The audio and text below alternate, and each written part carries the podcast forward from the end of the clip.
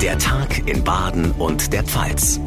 Ein Radio Regenbogen Podcast. Einen schönen Montagnachmittag wünsche ich Ihnen ganz herzlich willkommen zu einer neuen Folge unseres Podcasts am 21. Februar. Mein Name ist John Segert. Freut mich sehr, dass Sie einschalten.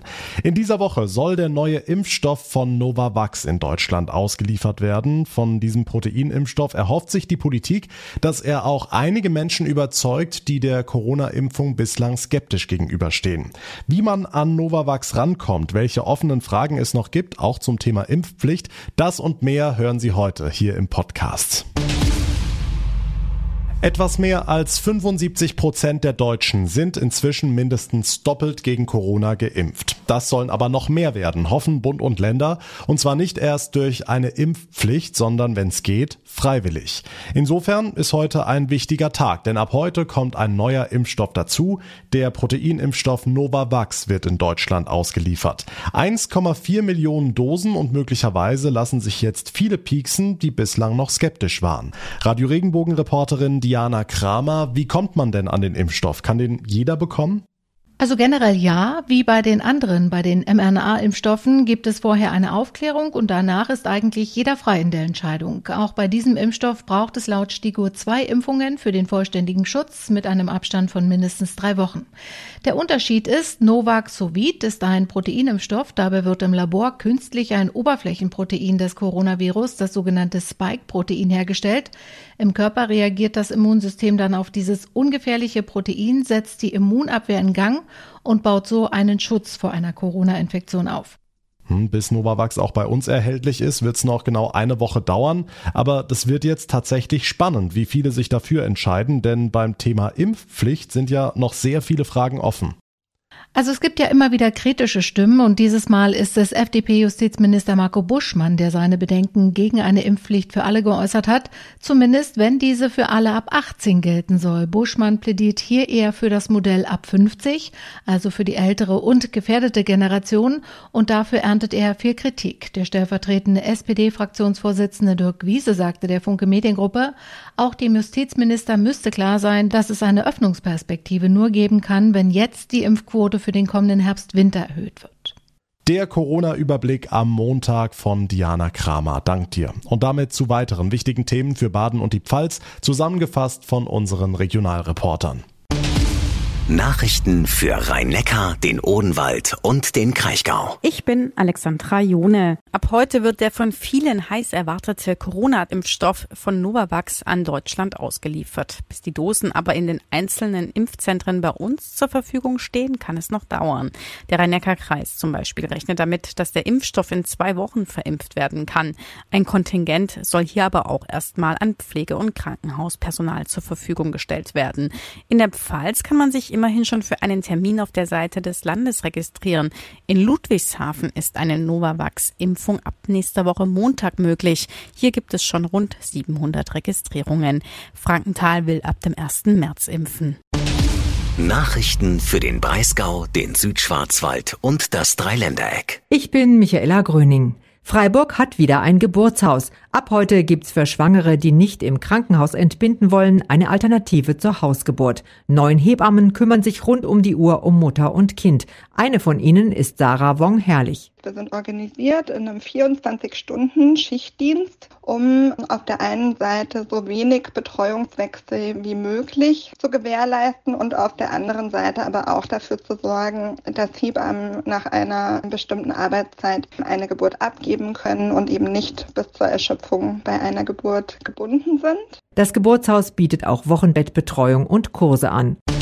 Nachrichten für die Region Karlsruhe, die Ortenau und den Nordschwarzwald. Ich bin Sascha Baumann. Das Freizeitbad Stegermatt in Offenburg bereitet sich auf die neue Saison vor. Am 1. Mai geht es los. Mit Blick auf die Nichteröffnung der Bäder in Kehl und Kehl-Auenheim erwartet Bäderchef Tim Niklas Hockenjus mehr Gäste als im Sommer 2021. Im Karlsruher Sonnenbad wird schon im Freien geschwommen. Auch der Karlsruher Bäderchef Oliver Sternhagel ist froh, dass durch die Lockerungen in den Hallen und Freibädern wieder mehr möglich ist ist. Für uns ist wichtig, dass wir überhaupt aufhaben. Und umso mehr es die Einschränkungen fallen, desto besser ist es. Es ist halt für uns sehr personalintensiv. Auch die Besucherzahlen hinken weit hinterher, weil doch viele wahrscheinlich sich überlegen, ins Bad zu gehen mit diesen Menschenmassen oder Mengen. Und deswegen bin ich froh, wenn das irgendwann vorbei ist. Es ist schwer zu glauben, aber über sechs Millionen Menschen in Deutschland können nicht oder nur wenig lesen und schreiben. Etwa die Hälfte haben Deutsch als Muttersprache. Meist ist es ihnen sogar gelungen, sich durch die Schule zu mogeln. Zwei Drittel haben einen festen Job. In Baden-Württemberg sind sogenannte Grundbildungszentren Anlaufstellen für Betroffene. Sie bieten nicht nur Kurse an, sie errichten Netzwerke in den Regionen mit Arbeitsagenturen, Betrieben und Bildungseinrichtungen. Um auf das Thema noch mehr Aufmerksamkeit zu lenken, hat Baden-Württemberg ab sofort eine Botschafterin für Alphabetisierung und Grundbildung, und zwar die ehemalige Sperrwurf-Weltmeisterin Christina Obergvöll aus Hoberg in der Ortenau. Radio Regenbogen Baden-Württemberg-Reporterin Barbara Schlegel hat die Spitzensportlerin gefragt, was sie bewogen hat, diese Aufgabe zu übernehmen. Also meine Wahrnehmung, bevor ich mich mit dem Thema auseinandergesetzt ähm, habe, war, ach ja, das kann ja nicht sein, dass es so viele Menschen gibt, die nicht richtig lesen und schreiben können. Aber tatsächlich ist es eben so, dass wir deutschlandweit von äh, einer Zahl sprechen, die über sechs Millionen geht. Und gerade jetzt äh, für den Raum äh, Baden-Württemberg oder für das Land Baden-Württemberg sind das dann umgerechnet ungefähr 750.000 Erwerbstätige oder äh, Menschen im erwerbsfähigen Alter, die nicht richtig lesen und schreiben können. Und das finde ich schon eine erstaunlich große Zahl, die mich ähm, wirklich dann dazu bewogen hat, auf dieses Thema aufmerksam zu machen das Thema auch so ein bisschen zu enttabuisieren und ähm, natürlich dann im nächsten Schritt den Menschen, die diese Probleme haben, Mut zuzusprechen, dass sie ihre Ängste da überwinden, dass sie in die Grundbildungszentren gehen und diesen Schritt wirklich ähm, versuchen zu meistern. Und äh, ja, da möchte ich einfach den Leuten den nötigen Mut zusprechen und dann am Ende natürlich auch die Motivation geben, sich dort einfach perspektivisch auch weiterzuentwickeln. Jetzt haben Sie schon einige Stichworte genannt: Grundzentren, motivieren, vielleicht doch noch mal konkreter. Welche Möglichkeiten sehen Sie von Ihrer Person her, sich da einzubringen?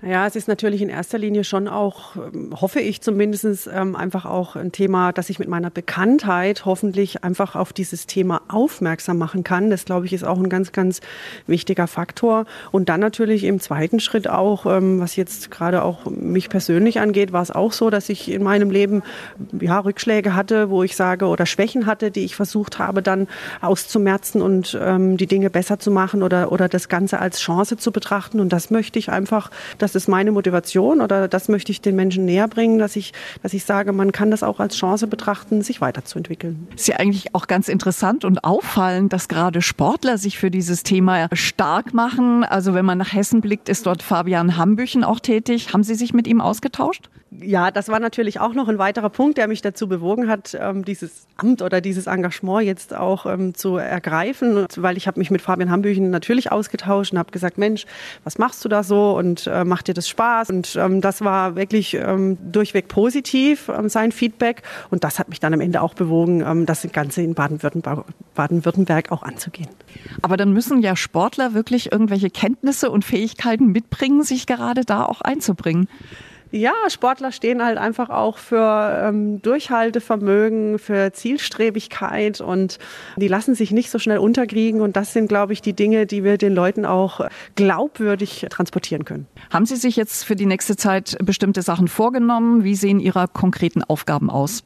Also es wird jetzt ähm, so sein, dass ich in den kommenden zwei Jahren ähm, alle acht Grundbildungszentren besuchen werde, die es im Land gibt. Und dort werde ich vor Ort auch natürlich äh, mit den Menschen in Kommunikation treten. Ich werde mit den Lehrenden und Lernenden versuchen, da einfach mich auch auszutauschen, die Leute wiederum zu motivieren. Und dazu wird es natürlich immer wieder in Absprache, Rücksprache mit dem Kultusministerium wird es Videobotschaften geben oder einfach bei pressewirksamen, öffentlichkeitswirksamen Auftritten dann auch immer wieder auf dieses Thema aufmerksam zu machen. Auf was sind Sie besonders gespannt? Ja, natürlich auf den ersten Besuch eines Grundbildungszentrums, auch, äh, wer, wer, mich da so äh, erwartet und ähm, ja, wie die Menschen dann so reagieren und ob die dann auch offen sind ähm, oder ob die eher scheu sind. Und da bin ich jetzt gespannt drauf. Jetzt haben wir heute erstmal den Aufschlag gemacht. Das war jetzt, wie gesagt, der erste große Schritt und dann schauen wir mal, welche Schritte folgen. Vielen Dank für das Gespräch. Die frühere Speerwurf-Weltmeisterin Christina Obergvöll will Menschen Mut machen, die nicht lesen und schreiben können. Ganz anderes Thema. Ein Blick in den Kühlschrank. Oh je, der Joghurt ist heute abgelaufen. Dann mal lieber ab in den Müll damit. Und die Milch ist auch schon drüber. Und auch die Äpfel zeigen sich nicht mehr von ihrer glänzenden Seite. In Deutschland landen unglaublich viele Tonnen Lebensmittel in der Tonne, die eigentlich noch genießbar sind. Und das waren jetzt nur ein paar unserer Beispiele. Bei Supermärkten kommen ja nochmal ganz andere Mengen zusammen. Aber es tut sich was. Menschen Containern, fischen Lebensmittel aus den Mülltonnen der Märkte oder die Discounter bieten bald ablaufende Waren günstiger an, statt sie wegzuschmeißen. Manche Aktivisten gehen aber gerade noch weiter. Sie blockieren zur Hauptverkehrszeit Straßen quer durch die Republik, zuletzt auch immer häufiger in Freiburg. Sie kämpfen dafür, dass die Bundesregierung endlich ein Essen-Retten-Gesetz beschließt, um diese Verschwendung zu stoppen. Heute Morgen war es mal wieder soweit. Viel Gehupe und Geschimpfe mussten sich dabei die Blockierer auf der B31 anhören. Und zu den Straßenblockierern gehört fordert auch der Freiburger Umweltaktivist Benchi. Kurz nach Beginn der Blockade hat sich Christina aus unserer neuen Radio Regenbogen Morning Show bei ihm gemeldet. Ja, wir sitzen auf der Straße okay. und haben die Bahner in der Hand, die Polizei ist schon da, hat alles abgesperrt. Jetzt mal bei allem Respekt, weil ich kann das wirklich nachvollziehen, ähm, was äh, da eure Gründe sind, aber trotzdem jetzt äh, provokant die Frage, hast du den kleinen äh, schlechtes Gewissen? Da stehen jetzt wahrscheinlich Eltern, die ihre Kinder zur Schule bringen möchten, Ärzte auf dem Weg in die Klinik, Leute, die gerade sowieso vielleicht Stress mit dem Chef haben und jetzt zu spät kommen. Was sagst du denen denn? Ja, also es tut mir leid für alle, die jetzt im Verkehr stehen und die sich da ärgern. Das ist natürlich nicht unser Ziel. Ja. Es ist so, dass wir hier jetzt den Alarmknopf drücken, weil wir mit unserem System auf eine Klimahölle zufahren in der zukünftig Milliarden von Menschen sterben werden. Ähm, jetzt trotzdem die Frage, muss es denn auf diese Art und Weise sein? Er erzeugt zwar Aufmerksamkeit, da kann aber auch einiges schiefgehen. Du bist ja selber Vater von zwei kleinen Kindern. Hast du da keine Angst, dass äh, jetzt da auch was für dich passiert? Natürlich, äh, ich kann meinen Job verlieren, ich kann äh, jetzt die Repressionen von der Polizei können hart ausfallen. Aber wenn man sich damit verbunden hat, was passieren kann, äh, gerade wenn man Kinder hat und einem klar ist, dass wir unsere Kinder in einen globalen Schulbus hineinschieben, der laut Wissenschaft mit 98er-prozentiger Wahrscheinlichkeit tödlich verunglückt, dann äh, ist doch jedem klar, dass man bereit ist, die Straßen zu blockieren, um diesen Bus aufzuhalten. Aber hast du keine... Und wir haben ja schon alles gemacht. weißt, wir haben ja schon alles gemacht. Wir haben, wir haben demonstriert, wir sind mit Millionen auf die Straßen gegangen, haben gesagt, es muss was passieren. Es kommen lächerliche Klimapakete raus. Es ist ganz klar, dass wir es nicht schaffen werden. Wir verlieren den Kampf um unsere Welt.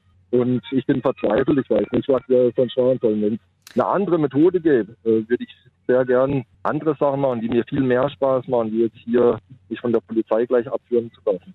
Hast du denn keine Angst oder Bedenken, dass der Ärger jetzt über diese Aktionen euer eigentliches Anliegen, was ja eigentlich ja gut ist, äh, überdeckt? Jein. Also einerseits ist der Ärger wichtig, denn es ist der Lärm der Alarmanlage, die hier drücken. Habt ihr denn überhaupt eine Idee oder eine Lösung für die Lebensmittelverschwendung? Weißt du, wie es besser laufen könnte und schlägst es den entsprechenden Stellen vor? Jawohl, also es ist schon ein Lebensmittelrettengesetzentwurf bei der Regierung eingereicht. In, in Frankreich gibt es dieses Lebensmittelrettengesetz schon und wir haben quasi ein, ein großer Zuspruch der Bevölkerung. Mhm. 99 Prozent der Menschen möchten nicht, dass Lebensmittel weggeworfen werden. Und wir haben ähm, schon, jetzt werde ich gerade von der Polizei geräumt. Ich werde gerade ganz freundlich von denen gefragt, ob ich mitkomme. Aber ich werde natürlich nicht mitgehen, weil ich sitze hier ein für unsere Zukunft. Hallo. Es geht nicht darum, dass wir einen Schulterklopfer haben, sondern wir wollen ein. Alleine weglaufen die Frage ich möchte hier nicht, gehe hier nicht weg. Gut, solange, gut also ich muss gerade auflegen. Okay, Tschüss. Benji, mach's gut. Die Blockierer haben angekündigt, so lange weiterzumachen, bis das Essen-Retten-Gesetz beschlossene Sache ist. Aber selbst unter Mitglieder der Grünen kommen die Aktionen nicht ganz so gut an. Zuletzt kritisierte Bundeslandwirtschaftsminister Cem Özdemir, dass die Straßenblockaden dem gemeinsamen Ziel schaden würde. Eine gesellschaftliche Mehrheit würde man damit nicht erreichen, so Özdemir. Wir sind gespannt, wie es in der Sache weitergeht und halten Sie natürlich auf dem Laufenden.